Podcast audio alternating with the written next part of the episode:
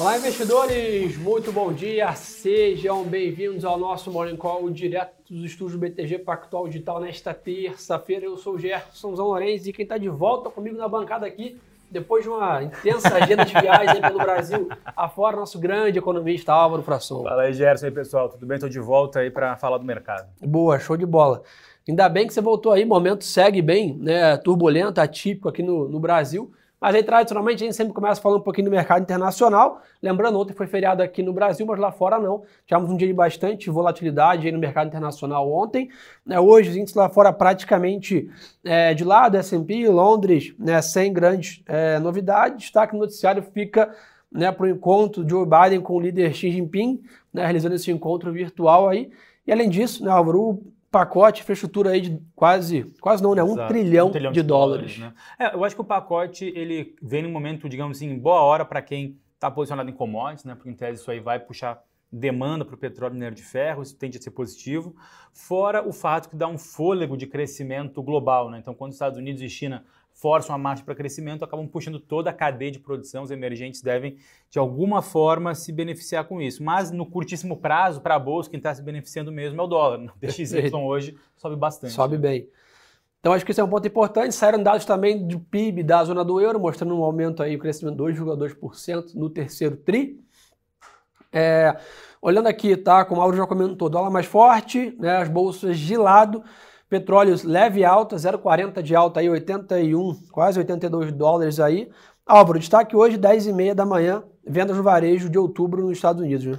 Exatamente, expectativa é de uma alta de 1,5% para o dado, então acho que tende a ter uma, digamos assim, uma, uma puxada dos mercados se a gente conseguir ter uma perspectiva um pouquinho melhor para esse indicador, que acho que ao que tudo indica dos dados recentes da economia americana, pode surpreender para cima. Show de bola. Então, 10,5 vendas no varejo, 11,15 produção industrial, ou seja, uma agenda mais né, acelerada nesse começo aqui de terça-feira lá fora. E além disso, temos aí divulgação de balanços de grandes varejistas americanas, inclusive a Walmart, né, divulgando seu resultado aí. E além disso, alguns membros do Fed conversando né, ao longo do dia. O Elon Musk segue vendendo ações da Tesla, né, cumprindo seu combinado aí no Twitter, vendeu mais 934 mil ações, o que dá aí um valor de quase um bi de dólares. Né? Então, vem cumprindo aí, e eu acompanhei final de semana, está com tudo aí no Twitter. Exato. É, é, é, tá com a língua afiada. É, acho que também vale destacar também as falas dos, dos ex-Fed Boys, né, do, do William Dudley uh, e do Jeffrey uh, Lacker, né, que su, uh, sugeriram que o Fed deveria acelerar a retirada de estímulos. Né? Vamos ver como isso pode é, comportar na curva de juros dos Estados Unidos, que pode ter um impacto aqui, e de uma certa forma o DXY, na minha avaliação, também já começa a refletir essa fala dos dois ex-diretores do Federal Reserve, William Dudley e Jeffrey Lacker. É, você levantou ponto bom, né? Até porque estamos chegando na última reunião do Copom nossa aqui. Então Exato. vamos ver como que isso precifica né, nossa decisão de juros aqui. Pessoal, como nós já comentamos brevemente, petróleo tem leve alta, metais em geral recuando em Londres e Minério de ferro sobe em Singapura, provavelmente apoiado que o Álvaro acabou de comentar aqui sobre esse pacote infra dos Estados Unidos. Minério de ferro se recupera hoje. É, destaque também, Bitcoin vem de um grande movimento de queda ontem e hoje, está hoje caindo mais né, 6% aí, 59 mil dólares. É uma realização de lucros mais forte aí na cripto. Não vi nenhuma grande notícia aí negativa, mas lembrando, né, a cripto saiu de 40 para praticamente 70 mil dólares, uma puxada rápida agora realiza um pouquinho de, de, de lucros. Exatamente. Mas, turma, aproveitar que o Álvaro está aqui para a gente investir mais tempo aqui falando de Brasil, que é o qual está movimentando, tem mais notícias para a gente comentar. EWZ ontem fechou estável, né, que é o índice nosso lá em Nova York, hoje subia 0,55 no pré-market agora há pouco, ou seja, um dia de leve alta. Álvaro, hoje temos IBCBR, né, considerada prévia do PIB aí às 9 da manhã. E de novo, né, já saiu o boletim Focus mais cedo também. Né? Pois é, os dados nada muito amigáveis, Gerson. A gente teve aí uma revisão de expectativa de IPCA do final do ano de 9,33 para 9,77, IPCA de 21 aqui no BTG Pactual, a gente está com 10% já, PIB de 4,93 para 4,88, dólar mantido em 5,50, Selic mantida em 9,25, mais e 22 também cenário pior, IPCA de 4,63 para 4,79 e PIB de 1 para 0,93, ou seja, no caso do IPCA, uma, ficando muito próximo ao limite ali que é de 5% do teto da meta de inflação em 2022 e a Selic, pelo menos no, no foco, está mantida em 11%. Será que o Banco Central vai ter que dar mais juros? A gente acha que sim. Boa. Então, além disso, tá? Então, recapitulando, 9 da manhã temos IBCBR, temos também relatório Fox, como eu já comentou que saiu, e leilões de NTNB, tá? Então, vencimento 26, 30 e 55, né? Então, o Tesouro Nacional faz esse leilão de títulos aí é, na parte da manhã, gera mais vol também no mercado de juros. Então, acho que, de novo, cenário brasileiro segue na mesma dinâmica, inflação né, preocupando, e do outro lado também, quadro fiscal aí com bastante notícia aí, alguns jornais aí comentando sobre né, o presidente querendo dar um reajuste a policiais via PEC dos precatórios. Né? Exatamente. É essa interminável pauta PEC dos precatórios. Na semana passada teve o avanço da Câmara. Quando chegou no Senado, não foi assim tão amigável, tão recebida uh, pelos, pelos senadores, porque eles querem melhorar a proposta. De fato, a proposta na Câmara não foi muito positiva para as contas públicas e, consequentemente, o mercado acaba precificando é, de uma forma ruim. Vamos ver se essa PEC do Senado pode ter uma melhoria, que é manter a regra atual, né, você conseguir tirar partes precatórios apenas, uma parte menor para fora do teto e, e dar algum auxílio Brasil dentro da conta. Agora, se tiver que colocar todas as emendas parlamentares dentro do teto, mais 400 reais de bolsa uh, de auxílio Brasil, mais uh, reajuste para servidores públicos, não vai ter conta, né? Então não vai ter dinheiro para tudo isso. Ou seja, o mercado segue na incerteza das contas públicas da União. Você falou super bom. E o próprio né, presidente do Senado, Rodrigo Pacheco, falou que não é hora de flexibilizar o teto e que a PEC, os precatórios, foca só no Auxílio Brasil. Então acho Exatamente. que essa discussão toda aí que, de novo, segue a novela, como o Álvaro comentou ainda. Sem contar, né, Álvaro? Temos que aprovar o orçamento para 22 ainda esse ano, né? Ah, é, exatamente. Então, é, esse papo né, da PEC dos precatórios, na verdade, sendo colocado vários assuntos dentro da, dessa PEC, onde precatórios virou quase a última prioridade a, a, a, ser pago, pelo menos ou a ser debatida dentro da própria PEC dos precatórios. Então, está, uma, tá, digamos assim, uma, um ambiente bem é, é, nebuloso, então não, a gente não deve avançar nada rapidamente nessa, nessa semana, deve ficar para a próxima semana avançar na CCJ do Senado. Boa. Então, é, é o mercado vai continuar numa volatilidade, numa incerteza em relação a esses pontos políticos. Né?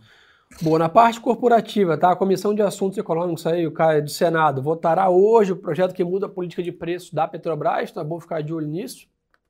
E a Embraer segue vendo demanda forte para jatos comerciais nos próximos 20 anos, então é bom ficar de olho nisso também. Temporada de balanço está no finalzinho, mas não acabou, então a Eletrobras divulga hoje seu resultado do terceiro TRI, junto com Melios, Boa Vista, Cruzeiro do Sul, Espaço Laser, Hidrovias do Brasil e Mosaico. Agora, agora pela manhã saiu é, Anima Educação. Então, temporada de balanço já no seu finalzinho, mas ainda sendo movimentada hoje por alguns é, papéis. Então, esse é um pouco do cenário corporativo, né? agenda mais vaziada agora com, a, com o final da temporada de balanço. Voltamos praticamente à agenda macro, 100% como o Álvaro comentou, mas que, de novo, não deve ter grandes avanços nessa semana. Vamos ver o que o pessoal está querendo saber aqui? Vamos lá. É, podem mandar as perguntas aqui, turma. Fiquem completamente à vontade aqui. O pessoal falou que, Álvaro, essa inflação mais salgada tem chance de uma última reunião mais amarga? Tem chance sim, pelo menos é o que os diretores do Banco Central têm falado nessas reuniões. Né? O Bruno Serra, é o diretor do Banco Central, já, já comentou sobre a possibilidade de fazer um ajuste mais amargo se a situação piorar. Agora, uh, tem que ver o que o Banco Central de fato vai querer passar uh, de imagem. Né? Até hoje li um artigo muito interessante comparando o Banco Central, aquela história do Império Romano da mulher de César. Né? Não basta ser a mulher de César, precisa parecer ser a mulher de César. Né? E o Banco Central não basta querer controlar a expectativa de inflação. Tem Ele que... precisa uh, parecer que está querendo controlar a expectativa de inflação. Uh, e, e para isso, 1,50 não seria suficiente, porque na curva de juros estão precificando 1,86. Claro, 1,86, o Banco Central não, não dá isso de Selic, mas isso está muito próximo do 1,75, ou seja, o mercado hoje acredita em pelo menos 1,75 na próxima reunião. Se vier abaixo de 1,75, o mercado pode pesar. Boa. Show de bola. Pessoal, estão perguntando aqui bastante sobre a queda de Magalu e Natura no, último pregão. Então, tudo que a gente comentou aqui, um pouco de quadro fiscal, política de juros, a parte macroeconômica. Fora isso, a gente fala que tem as questões microeconômicas, que uma delas é a parte de resultados corporativos. Então, tanto a Magalu quanto a Natura divulgaram resultados corporativos, né, o seu, a sua, sua entrega né, de resultado de receita de lucro do último TRI e acabaram decepcionando muito né, o mercado dos analistas aqui, né, em geral de research. Isso, Fora o fato que esse, esse cenário de inflação eh, prejudica a varejista, né? Então... Sem dúvida. Então, é isso que o Álvaro falou, esse remédio mais amargo da Selic, isso vai direto né, de, no impacto econômico. E o varejo é um, um, setor que a gente fala de alta sensibilidade. Rapidamente Exatamente. ele responde a estímulos, tanto para bom quanto para ruim. Então, basicamente, essa percepção ali puniu bastante as empresas de varejo na sexta-feira. De uma certa forma, o mercado também já está precificando a expectativa do quarto trimestre, né? Porque Perfeito. Com essa alta de juros, com inflação mais alta, tira o poder de compra da população, as varejas devem sofrer com os resultados desse trimestre. Isso aí, temos Black Friday agora né, nesse mês, temos Natal chegando, então grande expectativa também sobre o quanto que isso vai dar né, de resultado né, para os varejistas e basicamente, como o Álvaro comentou, começa a ficar ali em xeque se realmente a população vai ter poder aquisitivo né, para comprar, dado esse aumento drástico dos preços, principalmente boa parte de presentes, etc. Vem muita coisa importada, né, então tem impacto do petróleo, tem impacto do dólar. Né, então, o quanto que essa perda de poder aquisitivo da população vai Exato. impactar as vendas. Né? É, Álvaro, vamos rever o cenário de dólar? a gente já fez essa revisão, está com uma, um cenário base de 5,50, mas que pode chegar a 5 e 70 ali na nossa avaliação, tá? 5,80 talvez. É, de novo, né? Acho que nesse ambiente de alta incerteza fiscal e política, que a gente não sabe se o presidente vai, em qual partido ele vai se filiar, se o orçamento da União vai ser votado esse ano ou não, se vão flexibilizar o teto de gastos ou não, aí fica quase impossível fazer uma previsão de câmbio, né? Mas no fim das contas não tende a mudar muito. Acho que nesse atual momento não é tão interessante apostar na direção, mas sim que vai ter muita volatilidade. Então se você hoje está nos escutando portanto, fazendo um planejamento para a sua empresa no ano que vem em relação ao dólar, faz uma média aí do, do que está hoje, 5,50, e aposta numa alta volatilidade, faz proteção, faz rede cambial, porque essa vai ser a melhor saída para o ano que vem. Querer acertar a tendência em ano eleitoral vai ser muito complicado. Pessoal, Álvaro deu uma dica importante, já me conectou com um produto lá da nossa mesa, tá? Nós temos um produto de dólar né, que basicamente investe na volatilidade, como o Álvaro comentou super bem. Então, se o dólar cair ou subir, vocês ganham dinheiro. Então, basicamente, acho que a chance do dólar ficar parado no ano que vem é, é baixa. Impossível. Então, acho que ligue aqui para o seu assessor, entre em contato com, com o BTG e converse sobre a operação bidirecional de dólar que a gente chama. Então, é basicamente, a gente aposta que o dólar vai se mexer. Se cair ou subir, você ganha. Você, não, você só não ganha, naturalmente, se ele ficar parado, que basicamente o cenário é baixa probabilidade é, disso acontecer. Quando você pega uh, uh, períodos eleitorais, né, o câmbio sempre tem uma alta volatilidade. Sempre. Então, é um ótimo produto mesmo. Boa. É, vamos ver o que o pessoal está perguntando aqui. Por que, que os bancos não sobem mesmo com essa grande alta de juros? Que, pessoal, basicamente, sem dúvida, né? Essa Selic mais né, é, gorda, vamos dizer assim, favorece tradicionalmente os spreads bancários, favorece sim né, a, a, o resultado dos bancos. Mas, né, de novo, o que o Brasil está sofrendo é uma pressão de venda estrutural. Né? Basicamente, os investidores não estão comprando ações e aí os bancos não estão subindo enquanto tudo está subindo. Isso seria um caso diferente que está acontecendo agora. Agora é o momento de sell-off. O investidor vende tudo, os bancos têm grande liquidez, então grandes investidores saem né, dos bancos e corre para a renda fixa, corre para o dólar. Então, aversão a risco e os bancos vão na sexta junto. Né? É exatamente, sem falar que com juro mais alto, a concessão a crédito, o spread até aumenta, mas o volume diminui também. Então é também não é um grande ganho assim. Bom para banco quando a atividade econômica está muito alta, né? que gira bastante carteira de crédito e de outros negócios. No atual situação, não é, não é isso que está acontecendo. contar, né, Álvaro, que para mercado de crédito, a confiança é, é um importante dúvida. fator, porque basicamente se você é um grande empresário você quer tomar um crédito agora para construir uma fábrica? Você quer tomar um crédito agora para comprar uma outra empresa? Ou você mesmo, pessoa física, quer tomar um empréstimo agora para comprar uma casa, sem saber né, como vai estar a sua situação no ano que vem? Então, ou seja, a confiança é um importante fator é, dessa questão no mercado é, de crédito em geral. Então, acho que é sem bom dúvida, ter isso é, em mente também. É, pessoal perguntando se a gente acha que é hora de comprar varejo. Tem que ter estômago agora, né? Acho que a hora de comprar qualquer coisa agora inclui uma contratação automática de muita volatilidade. Né? Acho que, de novo, os papéis estão extremamente descontados. Então, agora, de novo, a garantia que a Bolsa tá, encontrou seu fundo? Não. Né? O Álvaro comentou aqui três, quatro tops que tem que ser resolvido até o final do ano, que deixam qualquer cenário em aberto. Bolsa pode subir 10% até o final do ano, como pode cair mais 10%, dado essa o tamanho né, dessas coisas têm que ser decididas, né, Alvaro? É, então, mas tem que, na verdade, agora acompanhar muito Brasília, acompanhar todo esse embrólio político-fiscal, que isso vai determinar juros e bolsa. Né? É isso, show de bola.